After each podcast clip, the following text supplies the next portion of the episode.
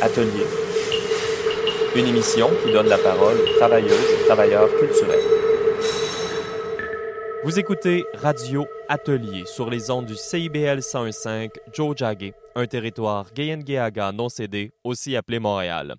Mon nom est Benjamin Giala et pour les prochaines semaines, je vous invite à consulter notre site internet au radioatelier.ca pour en apprendre davantage sur nos sujets, nos invités et la musique diffusée. En fait, pendant la situation exceptionnelle que nous vivons, j'ai décidé de réduire vraiment au strict minimum mon animation, donc c'est-à-dire que j'aurai recours seulement à des messages enregistrés. Nous sommes une petite équipe de bénévoles et plusieurs d'entre nous commençons vraiment à être épuisés. Donc, si vous aimez l'émission, si vous souhaitez vous impliquer dans sa réalisation, ben, je vous invite à nous écrire sur la page Participer à Atelier de notre site radioatelier.ca. Cela dit, fidèle à notre habitude, nous avons une belle émission pour vous ce soir, un peu décontextualisée, mais réalisée avec amour. Bonne écoute!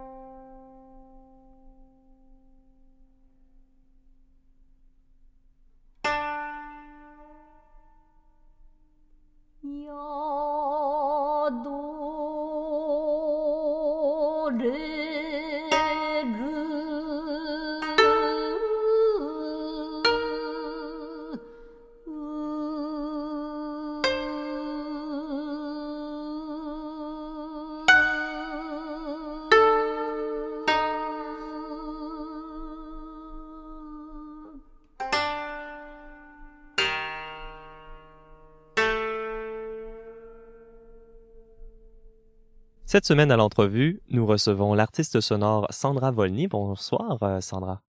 Bonsoir, Benjamin. Alors, tu te décris parfois comme une artiste visuelle qui travaille maintenant avec le son. Tu es aux résidences montréalaises à la Fonderie Darling. Et avec toi, on va parler de son, de collaboration et d'environnement. J'aimerais qu'on commence justement à parler avec les, le tout début euh, de ton travail artistique, notamment le travail avec le son. Donc, c'était avec des carnets vidéo qui exploraient des thèmes comme le corps, le souffle, l'introspection. Ça fait plus de dix ans de ça. Il y a des thèmes qui, restent hein, de ces premières explorations-là. Oui, tout à fait. Euh, merci beaucoup, Benjamin, pour l'invitation aujourd'hui. En fait, euh, je commençais ouais, donc avec des, carnets vidéo. Donc, un, je prenais vraiment très simplement la vidéo au bout de ma main comme un, outil pour investiguer euh, l'espace. Puis, ce qui m'intéressait beaucoup, c'était ce lien à notre respiration, à notre souffle. Puis, je me demandais aussi, à partir du souffle, cette relation d'échelle à notre environnement, justement. Donc, si je une pierre, je me demandais quel est le souffle, peut-être le rythme, l'échelle du temps de cette pierre. Et donc, la vidéo guidait un peu cette investigation et rapidement, pour essayer de porter attention à ces éléments. Je me suis rendu compte que l'enregistrement sonore était très important aussi et pouvait me permettre euh, de, voir des choses, de percevoir des choses que je ne percevais a priori pas par la vue. Ben oui, c'est intéressant justement que des choses comme le souffle créent une relation entre euh, soi, l'environnement. Ça nous amène peut-être à penser à une œuvre euh, qui est plus proche de ton travail actuel. C'est l'œuvre sonore de 2011 où tu suis la famille Harting. C'est une famille de personnes aveugles euh, que nos auditeurs et nos auditrices connaissent peut-être, hein, parce que c'est des euh, chanteurs dans le réseau des métros. Oui, tout à fait. Oui, c'est ça. C'était intéressant avec les Arting parce que j'ai voulu. Donc, euh, je les ai approchés pour. Euh, je les ai rencontrés dans le métro à la station euh, Lionel Groux. J'habitais là-bas. Et puis, leur voix était incroyable. Elle résonnait, en fait. Ils chantaient des chansons très populaires. Maria Carey. Ils avaient tout un répertoire très sympa. Et c'est donc une famille. et avec la jeune fille Lovia qui est adolescente.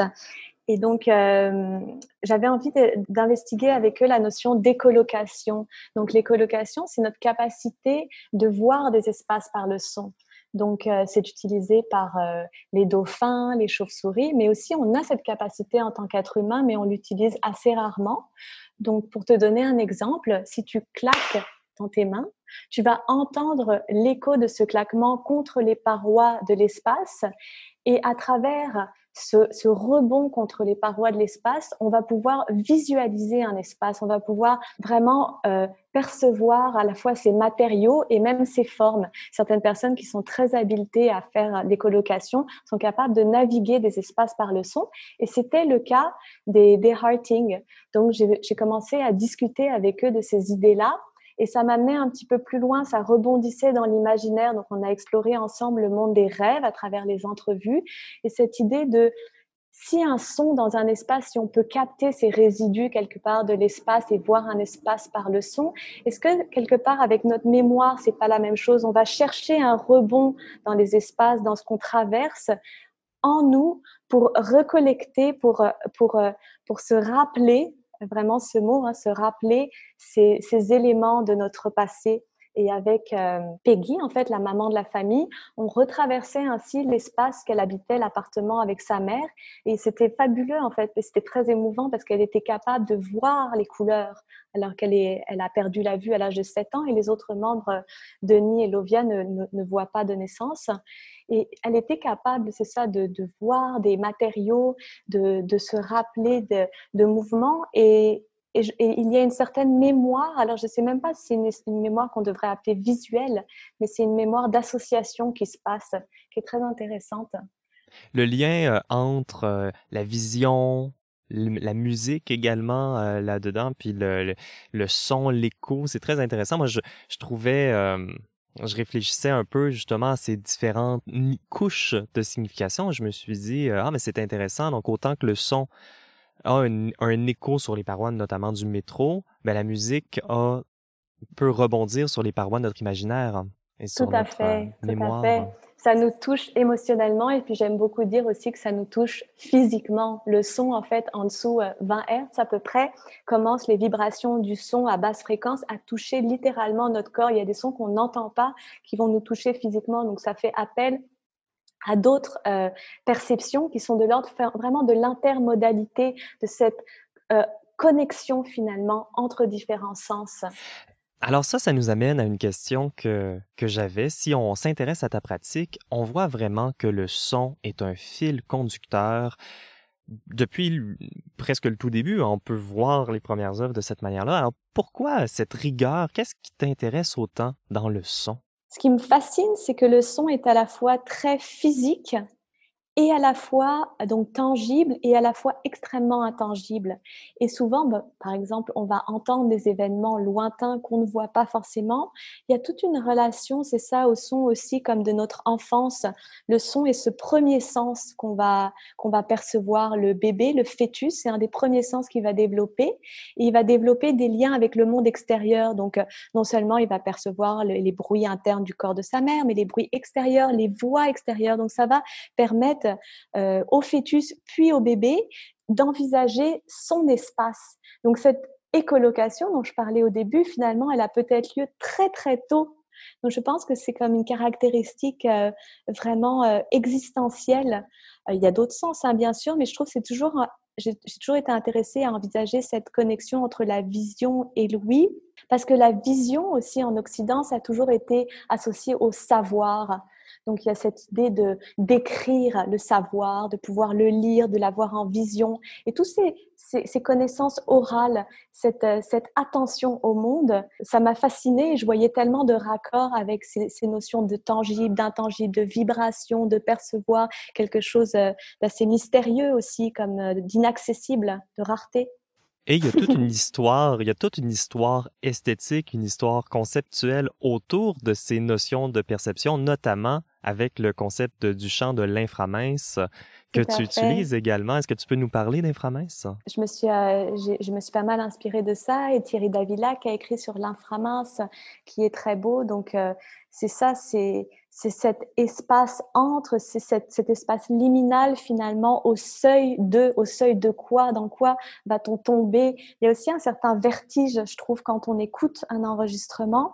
Parfois, on va, tu vois, tu peux écouter par exemple une barrière avec certains senseurs et avoir l'impression que tu es dans une cave, une grotte et euh, comme pénétrer des espaces infinis juste avec un fil de fer qui va t'amener à quelques centaines de mètres au loin. Donc, ouais, il y a quelque chose de, cette, euh, de cet euh, espace liminal. Et j'ai l'impression qu'au fur et à mesure que ta pratique se développe, tu vas chercher différents intérêts, toujours avec ce fil conducteur du son. Et récemment, tu me disais que tu étais intéressé par la matière physique, tu vas chercher un peu l'expérience incarnée. On pense notamment à ton œuvre Inouï ou In oui, qui a été présenté à l'exposition Les nouveaux états d'être de l'Université de Montréal. On en a d'ailleurs euh, déjà parlé à l'émission. On va mettre un lien au radioatelier.ca pour en faire euh, la référence. Donc, dans cette œuvre-là, tu cherchais à transmettre une expérience euh, du son à distance? Exactement, ouais, ouais. C'était euh, donc c'était une installation qui était faite en plusieurs parties et une de ces parties était composée de deux euh, très grandes euh, plaques de métal d'acier laminé à chaud en fait, sur lesquelles j'ai placé un microphone contact. Et un petit peu plus loin, il y avait une petite tablette. Et en fait, quand on posait sa main sur la tablette, on sentait l'espace, donc l'espace vide, l'espace sonore entre ces deux plaques, la distance entre ces deux plaques. Donc pour moi, c'était vraiment l'idée de, toucher à distance le son. Et euh, je trouvais ça intéressant parce que tout d'un coup, tu avais ce tangible qui connectait directement avec ta vision de l'intangible, donc de ce vide, et tu sentais cet espace à travers euh, ton, le toucher. ça prend un certain moment pour imaginer, euh, imaginer tout ça. Euh, c'est très beau, puis c'est intéressant. Ça joue, excuse-moi, beaucoup sur l'attention, bien sûr, parce que ben c'est vrai que si tu peux passer à travers ça sans t'en rendre compte, et puis si tu, tu, peux aussi jouer à deux, si tu passes à travers les plaques, et eh ben l'autre personne qui touche va avoir d'autres perceptions. Si, si une personne touche les plaques qui sont à distance et celle qui pose sa main sur la petite tablette va ressentir toutes ces, tous ces éléments-là. Donc, euh, tu peux c'est le genre d'œuvre, il faut être attentif et tout ça, ça revient à cette attention qu'il faut donner aux choses aussi physiques. Les matériaux autour de nous sont faits quelque part à différentes vibrations, à différentes densités. Tu sais, on a l'air, puis après tu peux imaginer l'acier qui a une densité complètement différente. Tu sais, cette idée de, des atomes dans lesquels on est fait, avec toutes ces densités, ces variations à laquelle, au travers lesquelles on navigue. Donc, on parle de relations très matérielles, physiques ici, mais il y a également des relations très humaines, notamment avec Inouï. Euh, c'est une œuvre que tu as fait en collaboration avec le docteur Robert Truog. Donc, tes œuvres travaillent souvent en collaboration. Est-ce que tu dirais que tes projets sont rassembleurs? Euh, oui, ce serait chouette. Oui, j'espère. Oui, je, pense que ça crée en effet. Euh, en tout cas, j'active souvent ou j'essaie d'activer avec les gens qui, participent à euh, une unité. J'essaie de sonder avec eux à travers les instruments que je crée ou à travers les idées que je vais essayer de quelque chose qu'ils ont, qu'ils portent en eux ou qu'ils explorent. Avec le docteur euh, Truoc, c'était c'est ça, basé sur une discussion. En fait, euh, ça faisait partie donc l'œuvre d'un plus large projet qui investiguait la bioéthique et l'usage de l'intelligence artificielle en santé. Et donc, euh, avec le docteur Truog, moi, ce qui m'intéressait, c'est de voir comment la technologie va créer de plus en plus de distance. Donc, il a écrit un article qui répondait à mon œuvre. Et dans cet article, il est allé voir comment le stéthoscope était cette première distance posée avec l'individu. Euh, selon son article, c'était parce que le médecin était gêné de poser son oreille contre la poitrine de la femme. Donc, il a créé cet outil de distanciation. Petit à petit, on est arrivé avec une distanciation de plus en plus euh, grandissante avec aujourd'hui des, médecins qui se retrouvent, euh, euh, des, informaticiens presque derrière des datas à scanner le corps à travers de multiples datas. Donc, euh, c'était cette idée de, dans mon œuvre de comment je m'intéressais déjà au, toucher à distance par le son. Donc, comment explorer cette distance à la fois extrêmement aussi intangible et tangible, cette attention, si le médecin pose sa main, euh, c'est un, médecin quand même pédiatre en, anesthésie et dans des, soins intensifs, donc on a discuté aussi d'événements très difficiles à l'hôpital, et donc euh, c'était intéressant de voir euh, qu'est-ce qui reste, qu'est-ce qui reste à ces derniers moments, et c'est peut-être cette idée de prendre la main d'un enfant, d'être présent avec les gens. Donc comment ramener cette présence dans un espace d'exposition? Et on va continuer de parler, euh, euh, Sandra Volny, de relations, de contacts et de collaboration, mais ça sera tout de suite après une courte pause musicale. Vous écoutez Radio Atelier, je m'appelle Benjamin J. Allard je vous invite à visiter notre site radioatelier.ca pour tous les détails sur la musique et les sujets qu'on aborde.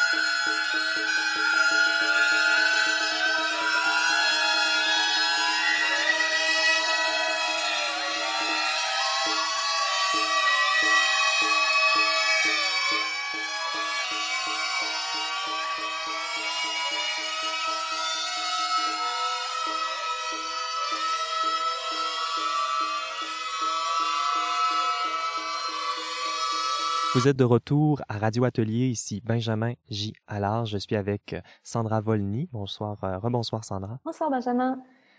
Alors j'aimerais qu'on revienne euh, en parlant de ton travail, de ton travail comme tel. On s'est quitté juste avant la pause musicale où on parlait de collaboration avec Dr Truog pour ton œuvre In Oui. Mais tu as cette œuvre-là vient de, plusieurs autres œuvres avec de, collaboration. On pense notamment à Où va le son, d'où vient-il, une œuvre de 2016 où tu as interviewé des pêcheurs chiliens qui utilisent le son des vagues, notamment pour se situer en mer ce qui est très pratique en cas de brouillard. Et ici, on est peut-être dans un autre mode, peut-être dans un autre mode de relation, peut-être davantage proche du jeu. Oui, tout à fait. C'est euh, l'œuvre donc je l'avais réalisée euh, au Chili pendant une, lors d'une résidence à Casapoli en, en 2016 en effet.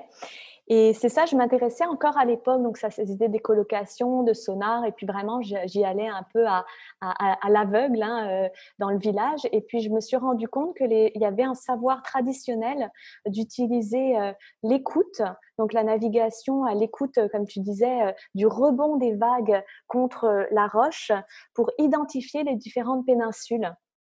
Donc, euh, j'ai fait des enregistrements euh, au bord de l'eau après avoir découvert euh, ça en discutant avec les, vieux pêcheurs finalement de, la région. J'ai fait des enregistrements en marchant le long de la côte et je leur ai fait écouter. Et ils étaient capables, avec une grande précision, de géolocaliser ces différents endroits. C'était assez beau aussi de voir que les péninsules, ils gardaient aussi les noms traditionnels, donc parce qu'il y a les noms écrits sur les cartes, mais il y a aussi tout leur savoir.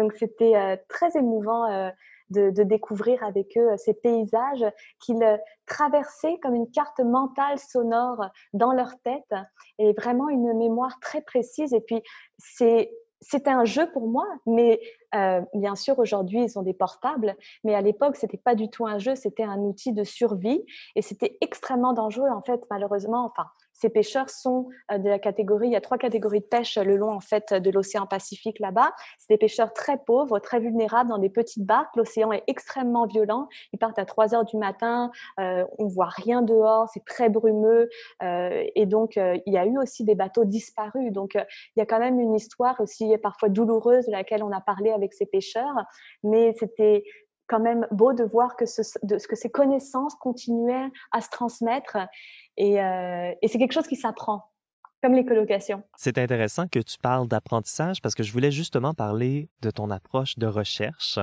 Donc, euh, on a pu le voir depuis le début de l'entrevue tu te mets dans différents contextes d'apprentissage. Tu as notamment créé un certain contexte d'apprentissage. C'est le Sound and Space Research, une plateforme de création qui te permet de, te, de connecter des gens, de partager des connaissances.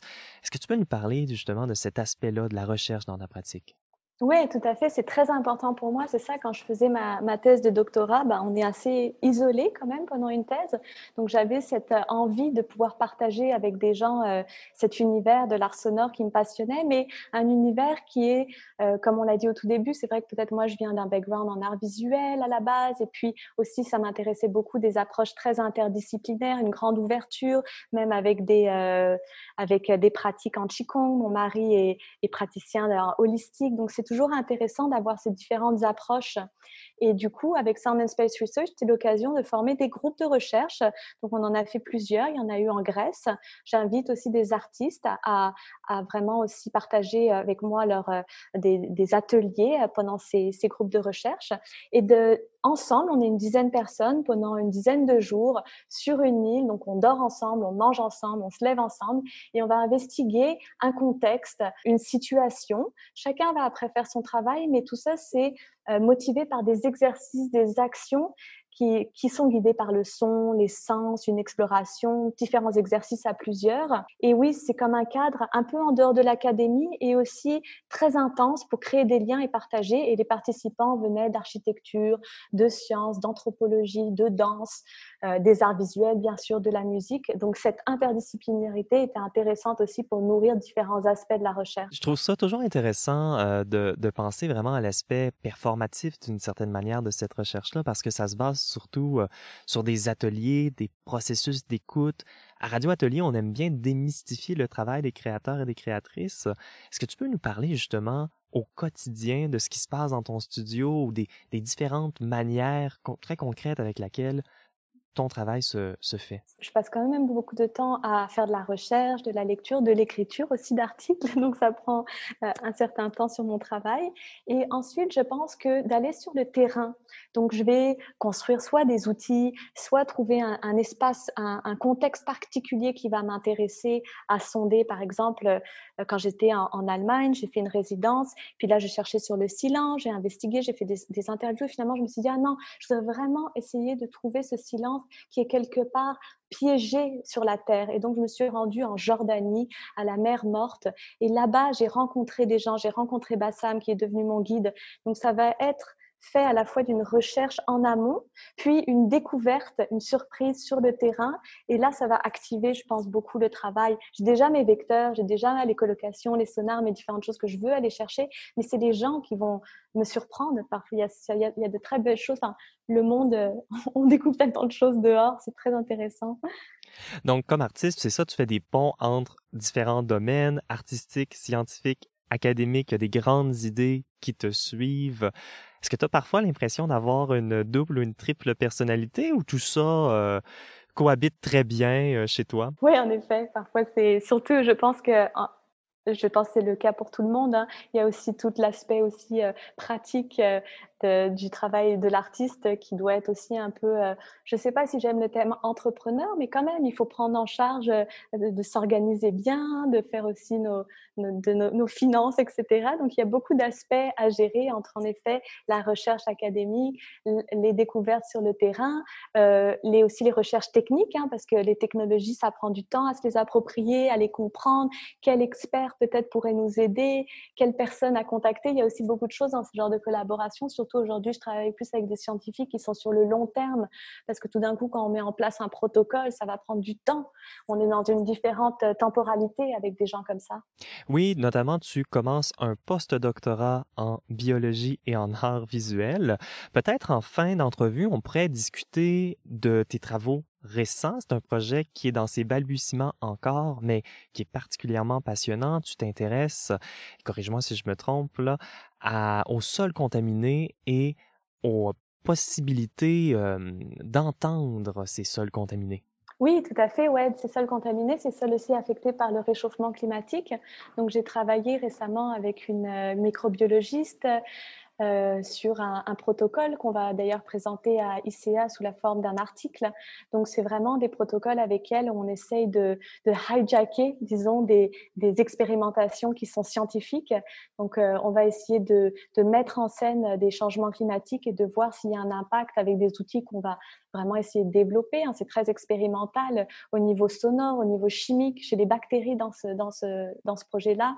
Un autre projet avec un, plus des scientifiques en Antarctique donc tout ça, c'est autour, en effet, de la question de comment euh, les changements climatiques et comment, en effet, la contamination, c'en est un, des autres aspects hein, qui, euh, qui affectent hein, euh, nos sols et les échanges qu'il y a dans les sols. Et il y a un aspect politique même à ce travail-là, peut-être plus marqué, ou je ne sais pas si c'est plus marqué que le travail précédent, mais ça amène vraiment à une question où on porte notre attention, comme on disait plus tôt, qu'est-ce qu'on écoute, euh, autant les voix humaines que non humaines, une certaine dans le son, il y a une certaine horizontalité de, de l'expérience.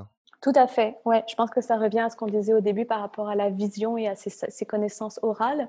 Et aussi, lors de ma thèse, c'est ça, j'ai fait une thèse sur la survivance des espaces sonores. Donc, c'était de s'intéresser aux espaces hantés, aux espaces hantés par notamment la contamination du nucléaire et, euh, d'autres types juste de mémoire.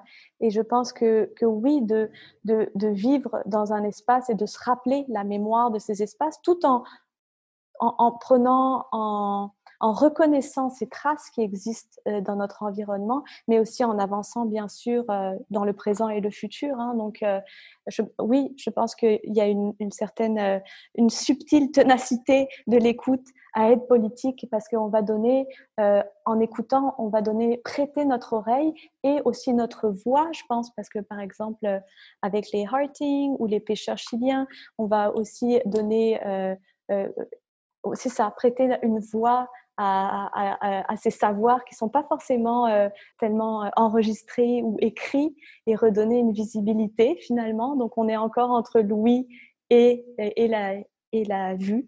Et l'art est définitivement un endroit où on peut avoir cette mixité, cette diversité de discours, de recherche, et je trouve que ta pratique euh, le montre très bien. Sandra Volny, merci beaucoup pour, euh, merci, pour Benjamin. Merci beaucoup. Alors, pour les intéressés, oui, pour les intéressés, on a déjà dit que tu allais publier un texte au Symposium international d'art électronique. Ça se fait à Copenhague, dans le ICA, et également dans la revue Passepartout, je crois, au, sujet de, de la survivance des espaces sonores en Grèce. C'est ça, Passepartout, donc c'est à Copenhague, ICA c'est à Montréal, et il y a encore un autre symposium ici à Montréal avec Hexagram qui aura lieu bientôt. Donc ouais, une série pour en ce moment de, c'est ça, d'articles de recherche sur toutes ces questions-là. Merci beaucoup, mais on garde l'œil et l'oreille ouverts à tout ça. Merci. Vous êtes de retour à Radio Atelier, l'émission sur les arts de recherche et la recherche en art au CIBL 101.5 Jojage, Montréal. Mon nom est Benjamin J. Allard et vous pouvez visiter le radioatelier.ca pour tous les renseignements sur les sujets abordés à l'émission, la musique diffusée ou encore comment nous réécouter. Radio Atelier est produite par une petite équipe de bénévoles et nous demandons votre aide. Vous pouvez partager l'émission, d'abord pour la faire connaître, ou encore nous rejoindre pour la réaliser en nous écrivant sur notre site radioatelier.ca. Ce sera sous l'onglet Participer à Atelier. L'émission de cette semaine se poursuit à l'instant.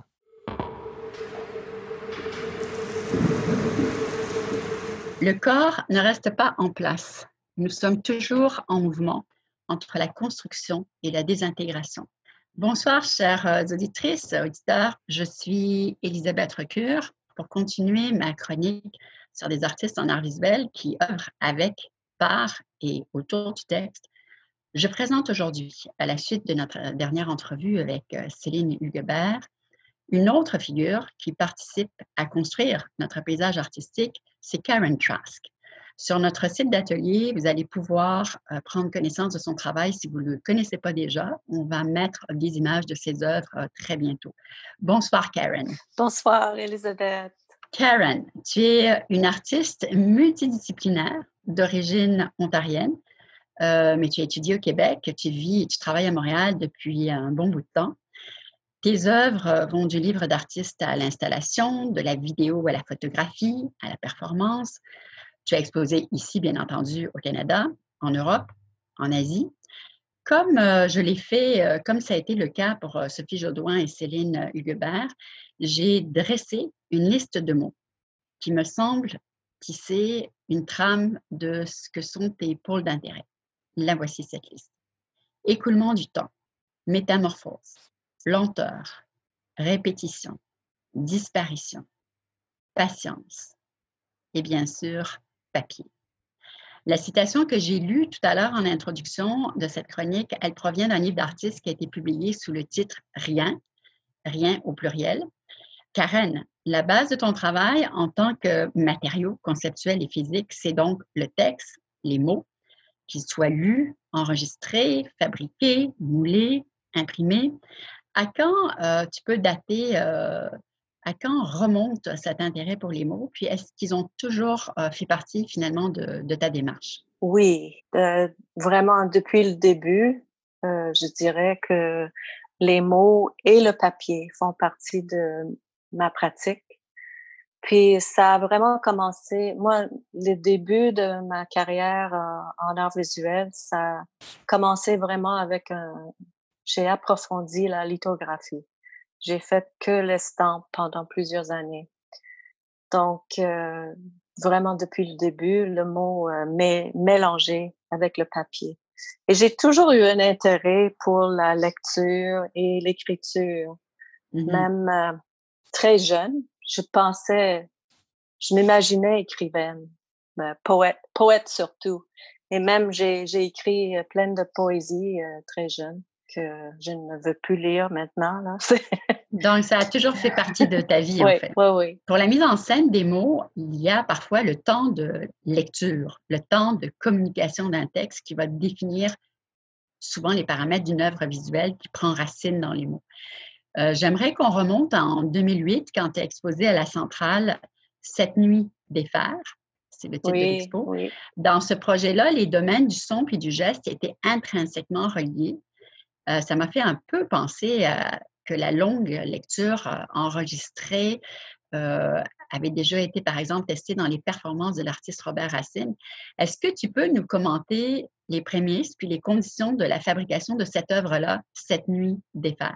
Bon, au début, j'ai jamais imaginé que ça soit une œuvre. Ça a commencé tout simplement avec euh, un échange euh, avec une amie, un désir de passer du temps ensemble. C'est, elle était atteinte avec un cancer euh, assez avancé, puis elle savait qu'elle allait avoir beaucoup de temps euh, reposé dans son lit. Donc, elle, elle voulait qu'on passe du temps ensemble. Puis elle a choisi à faire une lecture à haute voix d'Ulysse le livre Ulysse de James Joyce. Mm-hmm. Et moi, je sais pas, mais j'ai eu l'idée, oh, je vais l'enregistrer sur cassette. Comme j'ai dit, j'imaginais jamais comme œuvre, mais au moment donné, j'étais très relax, je, prenais mon bain, puis tout d'un coup, euh, je voyais dans mon esprit et je sentais, je sentais vraiment dans mes doigts cette euh, ruban qui coulait entre mes doigts. Le ruban magnétique. Oui, c'est ça. Puis euh, je me suis dit, ben, comment je peux faire que ça passe dans mes doigts puis que ça soit amplifié, que qu'on l'entend de mes doigts. Donc j'ai fait des recherches, je suis allée sur euh, chez Avatar à Québec, mais je savais qu'il fallait que je transfère ça sur ruban en quart de pouce.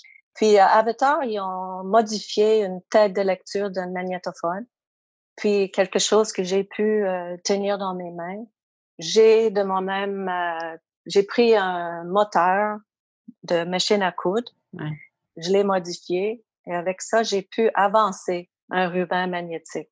Donc, euh, j'ai transféré toute la, lecture du liste qui était sur petite cassette sur les euh, rubans en quart de pouce. Puis toute euh, la lecture était, moi je vais dire dompée, était placée sur le, le, plancher de la galerie. Et le tout était assemblé avec un amplificateur, un ampli. Donc, j'ai pu avancer le ruban dans mes mains. On entendait la voix parfois très avancée, très rapidement, très lentement, tout dépendant de mon pied, comment je pouvais euh, ajuster le rythme. En fait, cette œuvre, pour moi, c'était un hommage à Penelope. Mm-hmm. Ben, James Joyce, il a écrit le livre Ulysse, il a donné le titre Ulysse. Puis pendant toute une journée, on suit Léopold Bleu, qui est Ulysse, dans une journée à Dublin. Mais c'est surtout l'histoire de sa, son épouse, Molly, Molly Bloom. Et Molly Bloom, c'est Pénélope. Et pour ceux qui connaissent pas la mythologie grecque, euh, Pénélope, c'est celle qui tisse le jour et qui détisse la nuit. Donc, c'est vraiment une stratégie pour euh, étirer le temps. Et enfin, je dirais que cette œuvre, c'était vraiment euh, une œuvre genre prière pour euh, mon ami qui était malade. Ouais, pour étirer le temps le plus possible. Mm. Je comprends. Toujours en nous intéressant donc aux textes avec euh, lesquels tu travailles, euh, tu utilises souvent des feuilles de papier qui sont déjà imprimées, mm-hmm. issues de livres usagés que tu transformes, que tu métamorphoses en filage, allant même jusqu'au tissage. Ça donne presque l'impression donc d'une œuvre textile parfois. Qu'est-ce que c'est les raisons du choix de dictionnaire comme type de livre euh, dans certains de tes projets? Ben, le dictionnaire, ça, ça a commencé, cette fascination, par la découverte d'un dictionnaire. Puis c'était le Petit Larousse illustré, mon préféré depuis ce moment-là. Je l'ai trouvé dans un bac de recyclage. J'étais vraiment euh, étonnée de le voir là. Et en même temps, je me suis rendu compte que le dictionnaire était devenu euh, quelque chose de redondant avec euh, l'arrivée de l'ordinateur. Et moi, je l'ai ramassé puis pour plusieurs raisons, cette euh, sorte de dictionnaire est devenu vraiment mon préféré.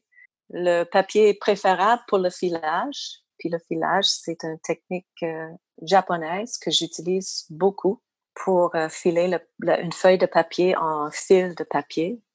Ben, ce papier-là est très mince, mais à la fois très fort.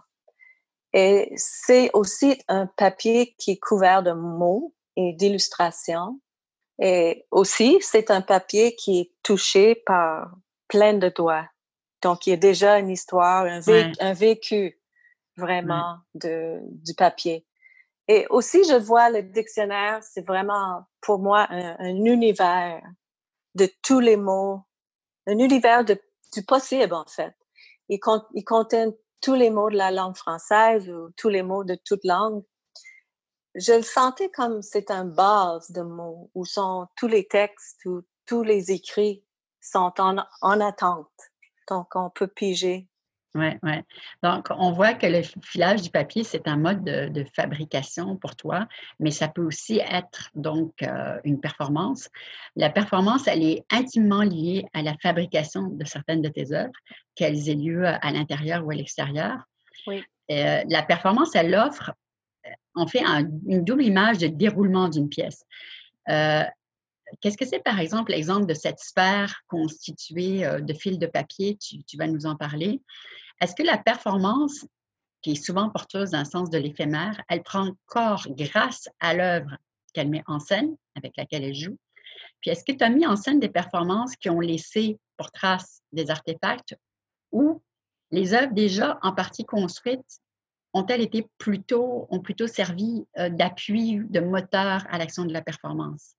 Comment ça fonctionne? OK, ben, je vais parler de... La sphère? Surtout deux, deux, deux œuvres, oui. Le, premier, c'est la, grande pelote, grande pelote de, de fils de papier, de pages de dictionnaire, s'appelle euh, Où vont les mots? C'est le titre de la sculpture. Et euh, elle, avait été exposée plusieurs fois et comme tout artiste, au moment donné, on trouve qu'on manque d'espace, d'entreposage, puis tout ce qu'on fait, c'est déplacer les, les œuvres d'une place à l'autre. Puis je voyais que ça, ça, va être difficile pour un collectionneur. Puis je me suis dit, euh, est-ce qu'il y aura une façon pour moi de m'en débarrasser avec, euh, comment je dire, euh, cérémonie ou avec honneur? Comme euh, un vieux soldat qui a bien fait son travail. En fait, j'ai décidé de faire une, performance et la dérouler euh, dans la rue, dehors. En ce moment-là, j'étais dans une résidence d'artistes à l'Université de Moncton, au Nouveau-Brunswick, et à l'Université de Mount Allison, une ville euh, de Sackville, complètement, ben, vraiment à côté. Puis pour un événement spécial, euh, organisé par la Galerie Owens de l'Université de Mount Allison et le Centre d'artistes Struts qui est à Sackville. J'ai déroulé la, la, pelote sur le campus et dans les, les, rues du village et dans les parcs un peu partout. Je l'ai déroulé complètement. Ça a pris... Euh, et une fois que c'était complètement déroulé, je l'ai euh, remonté de nouveau mmh en, mmh en pelote. Et toute la performance a pris environ cinq heures. Et on calcule que le fil déroulé a couvert environ 5 euh, kilomètres. En fait, euh, finalement, j'ai toujours la sculpture. je ne me suis pas débarrassée comme j'imaginais. Donc, c'est, ça a encore plus d'histoire. Mais mmh une autre euh, chose, pour l'événement Nœud d'écoute, il y, a, deux œuvres dans cette expo qui a vraiment du vécu, euh, performance. Euh, j'ai transformé six éditions différentes, euh, trois en anglais, trois en français, du livre Les vagues de Virginia Woolf. Puis chaque livre était transformé en un long fil de papier. Et j'ai pris ces six fils ensemble, puis je les ai déroulés ensemble au bord de la mer au Nouveau-Brunswick pendant la marée montante. Puis le but, le but c'était vraiment les faire euh, euh, mêler, mélanger ensemble, puis que ça ramasse les algues, la sable et tout. Puis euh, tout au long de la présentation de l'exposition Nœud d'écoute, j'ai fait une performance où j'ai fait couper un mur comme une tranche vraiment horizontale. Une fenêtre, uh-huh. oui, comme une petite scène. Euh, de 25 pouces de long à peu près, puis 8 à 10 pouces de, hauteur. Et vraiment, j'étais derrière le mur, au, au, noir, tout était très sombre. J'avais qu'une petite lumière qui était projetée sur mes mains, donc on voyait les gestes, on voyait les mains et le fil, je fabriquais, en fait, je filais un, fil de dictionnaire. Je transformais un fil. Puis j'ai laissé tomber un pile de, de ces fils par terre. Donc ça crée un, un pile à la fin.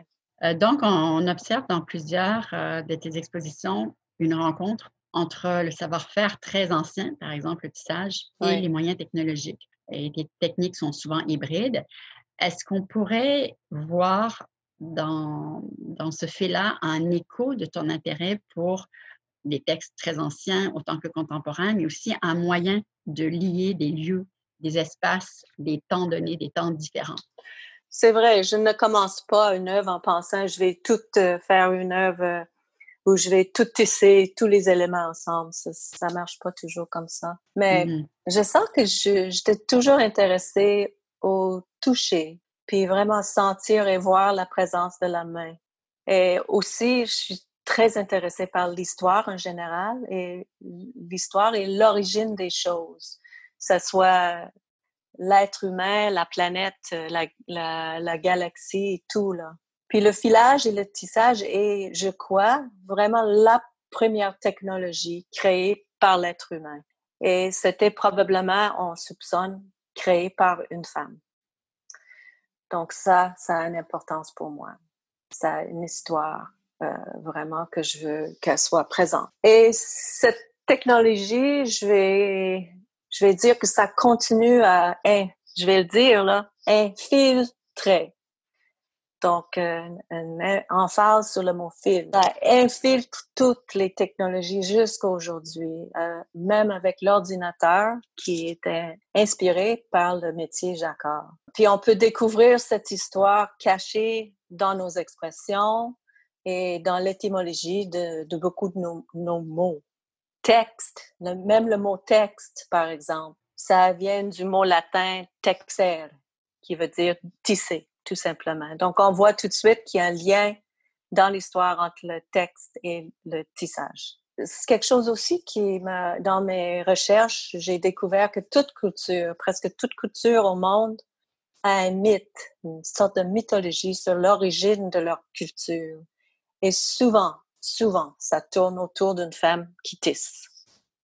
Donc, je sens que, juste pour finir, je sens qu'il y a plusieurs couches de réalité toujours qui est autour de nous, soit qu'on soit consciente ou non.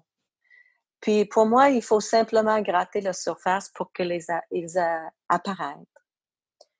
Et c'est vraiment ça qui m'intéresse, de mélanger les technologies. En mélangeant les technologies, on peut sentir et faire voir cette histoire. Et c'est comme frotter on frotte l'ordinaire ou tout ce qui est connu avec ce qui est inconnu, ce qui est étrange, cette étrangité de l'inconnu. En fait, c'est vraiment la curiosité de, de voir qu'est-ce que ça va faire si je fais ça. What if? What if? Tout à fait.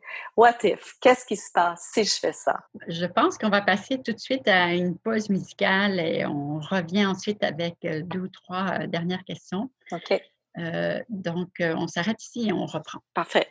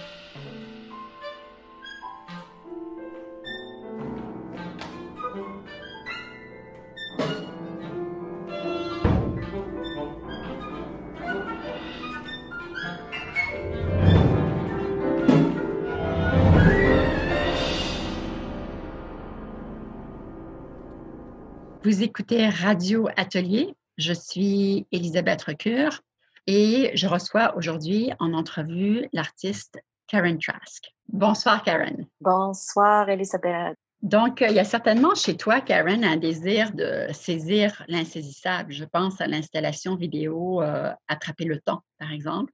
Ce désir allié à la quasi-impossibilité donc de l'accomplir, est-ce qu'il serait en lien avec cette difficulté de combler le manque, l'absence. J'ai lu un texte de Françoise Bellu sur ton travail dans la revue Spirale. Le titre était Renouer le dialogue. Et Françoise proposait cette compréhension. Il y aurait sublimation de la disparition de ta mère. J'aimerais savoir ce qu'il en est et du fait que ta mère a disparu au moment de ton apprentissage de la lecture, quand tu étais petite. Est-ce qu'on pourrait y interpréter un attachement aux mots? D'autant plus fort qu'ils ont participé finalement à la vocation de pallier à l'absence. Oui, c'est possible. Je j'aime pas trop me mettre dans le, toute l'affaire de la sublimation, mais euh, je vais commencer par dire euh, j'aime beaucoup les tâches impossibles. Pour moi, essayer de réaliser une tâche impossible, c'est une façon d'étirer le temps à l'infini. Et je sais que la mort de ma mère quand j'avais six ans m'a énormément formée. Puis j'ai très peu de mémoire d'elle, mais je me souviens d'un épisode qui, qui m'a marqué. Moi, je n'aimais pas l'école. Je voulais pas l'école. Mais ma mère était institutrice de l'école, puis elle m'a donné le choix. OK, Karen, soit tu vas à l'école ou tu restes à la maison. Et si tu restes à la maison, tu vas être stupide. Donc, j'ai senti tout de suite, bon, j'ai pas de choix. Bon, le fait qu'elle ait décidé dans ma première année d'école, c'est sûr, ça m'a marqué. Euh, je sentais que le papier blanc et le vide étaient comme un corps, un corps que je touchais avec mes doigts, avec mes mots. Et maintenant, je vois comment c'était à la fois magnifique puis horrible. C'était un vide à combler que je suis en train toujours à combler. Ma, ma mère est devenue une absence. Personne n'en parlait d'elle. C'était le silence total, un grand trou béant. Donc, euh, si mon art est qu'une sublimation de ça, je n'y crois pas. Mais euh, disons que ça m'a donné une base pour euh, beaucoup de recherches. J'avais, j'avais en fait une question qui avait rapport avec la poésie de Mallarmé qui t'a beaucoup intéressée, mais et je voulais faire une lecture d'un extrait euh, de ton livre d'artiste Rien, qui se rapporte à Malarmé, mais je vois qu'on va peut-être manquer de temps, mais j'aimerais, j'aimerais que euh, les auditeurs euh, puissent aller, par exemple, sur ton site et lorsqu'ils regardent dans les œuvres, ils peuvent trouver le livre d'artiste Rien. Et donc, à Paris, en 2008, tu as écrit sur Malarmé des choses très intéressantes sur le vide. Donc, je passe en fait à ma prochaine question en rapport avec ta dernière expo euh, chez Oboro, euh, Listening Notes, de d'écoute, tu as présenté un filet de pêche. Euh, j'aimerais savoir qu'est-ce que c'est l'inspiration pour cette expo et de quoi est constitué ce filet, comment il est fait. Ultime question que je me posais, est-ce que ce filet est à la, mer? Est-ce que ce type d'œuvre, finalement, a parfois un contexte de milieu naturel? Oui. Ben, je réalise, en fait, c'est une, recherche sur trois œuvres. C'était Proust à la recherche du temps, euh, Virginia Woolf, Les vagues et Ulysse James Joyce, que je traite tout en œuvres textiles. Je transforme tout en fil de papier et je fais des, crée des œuvres.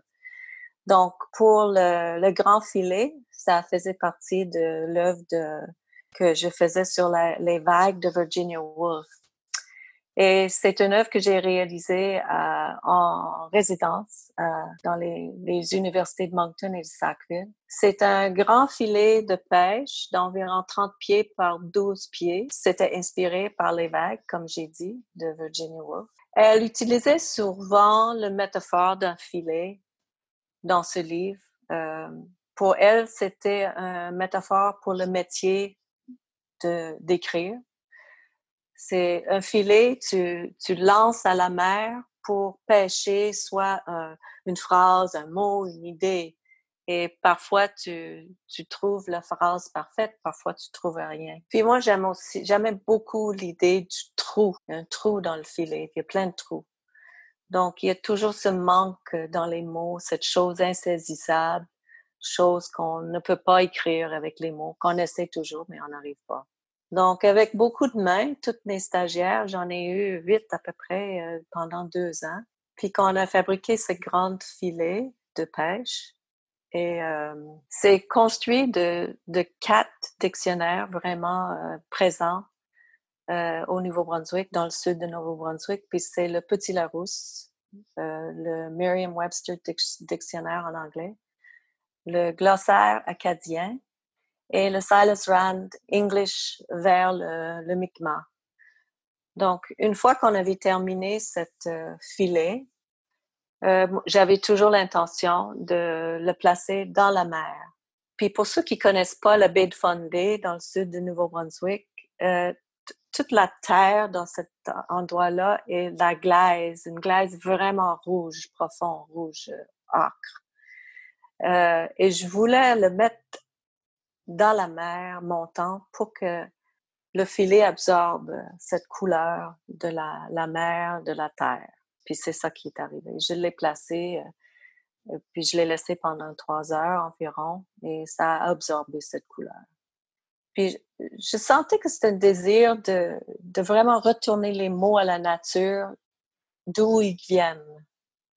Une chose importante pour moi, c'est aussi le fait que j'ai grandi sur une ferme. Puis sur la ferme, tout est cyclique. Tout, tout, était, tout est sémé, poussé, récolté.